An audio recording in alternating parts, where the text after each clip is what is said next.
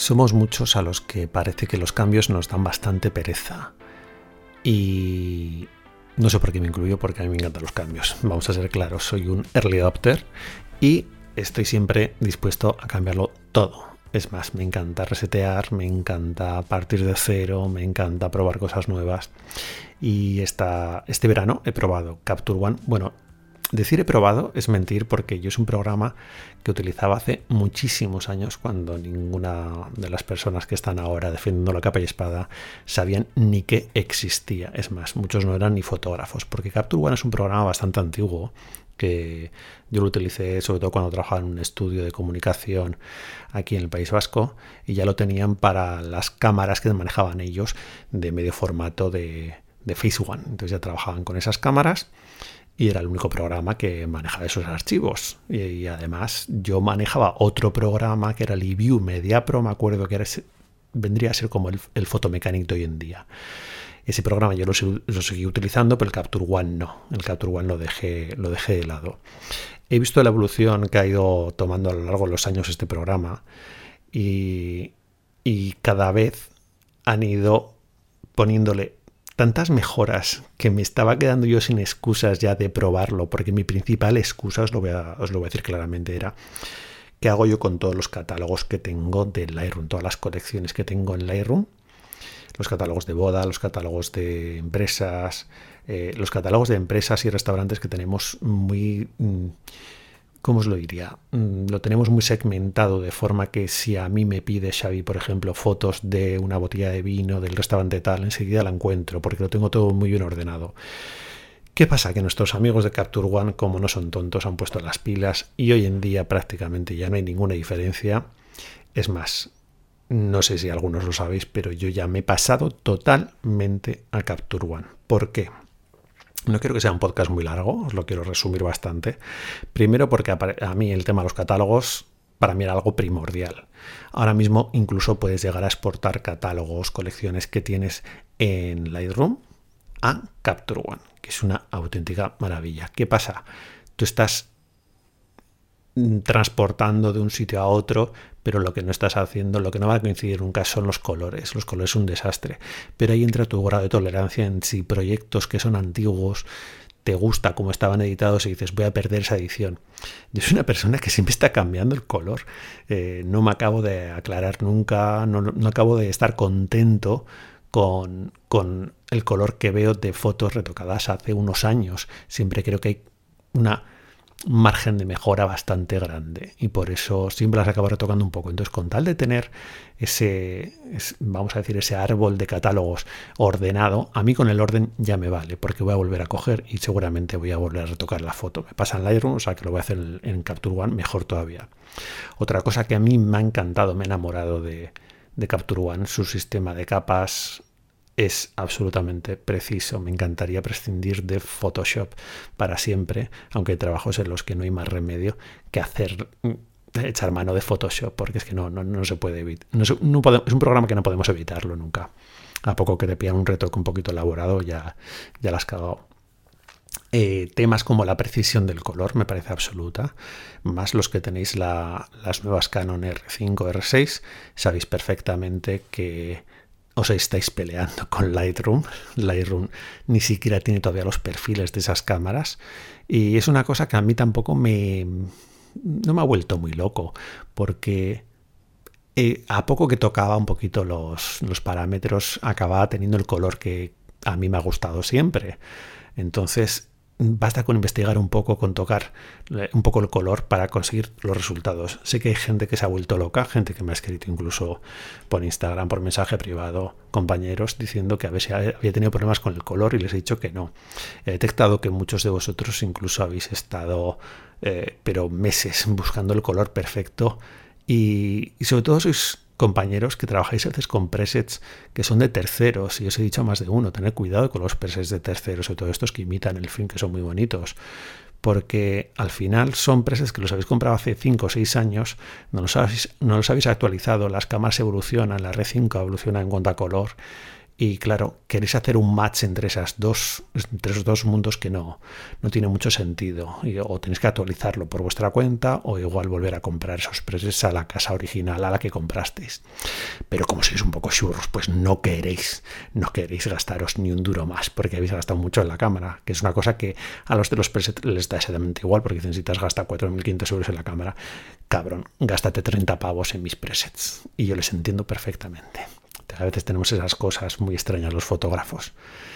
¿Qué más cosas me han enamorado a mí de, de nuestro querido Capture One? La rapidez. He visto que tiene una rapidez que es acojonante. A la hora de exportar los archivos es una gozada. Va rapidísimo, funciona súper bien. Ojo, a la hora digo de, a ver, que siempre me lío con el tema de exportar, importar. Creo que es a la hora de importar, a la hora de meter las fotos en el programa, va como un tiro. Otra cosa es la hora de exportar. A la hora de exportar a mí me parece que incluso Lightroom todavía le superaba más rápido. Y es algo que lo tienen que mejorar los de Capture One. A mí no me suele importar tanto porque no trabajo en prensa y la mayoría de las veces, como trabajo todas las fotos y luego igual lo dejo a la noche exportando, pues no, me, no tengo mayor problema. Pero entiendo que para la gente que tiene mucha prisa, es algo que tienen que mirar un poco.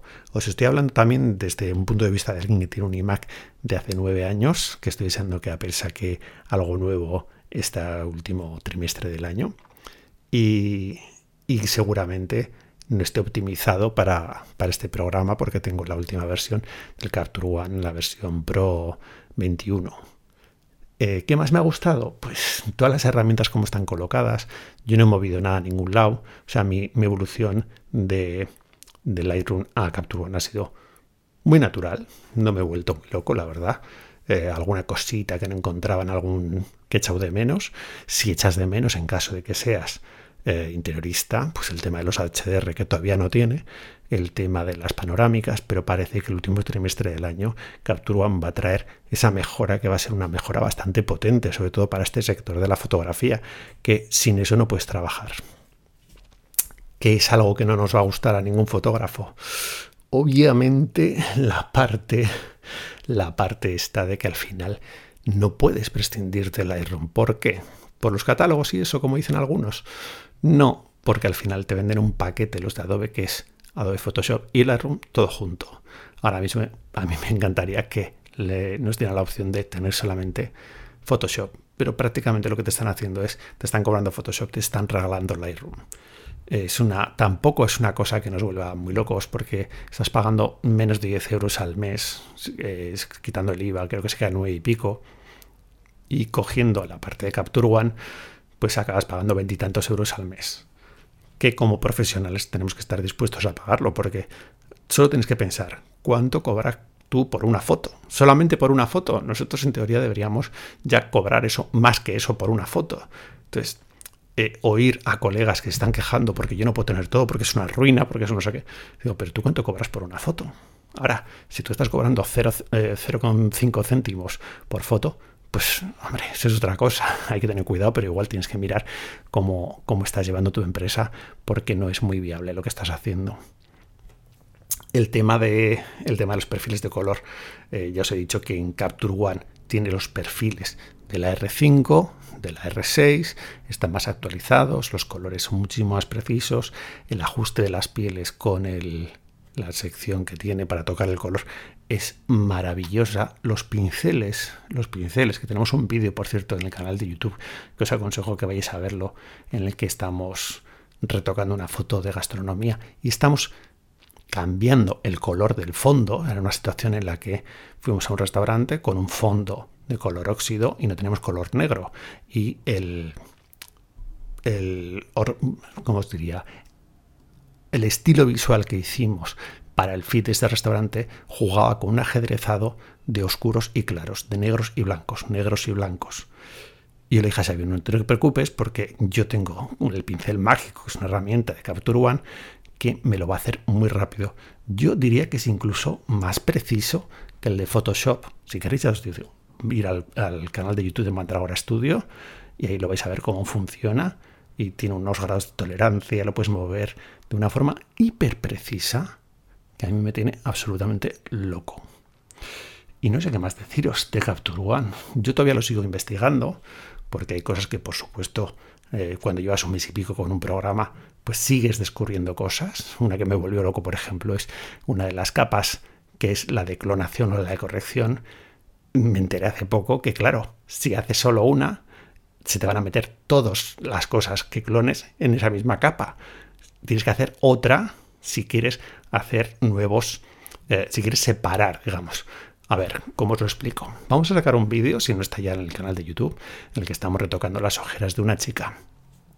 Si esas ojeras eh, quieres hacerla las dos separadas, tienes que hacer una capa de corrección para una y una capa de corrección para otra.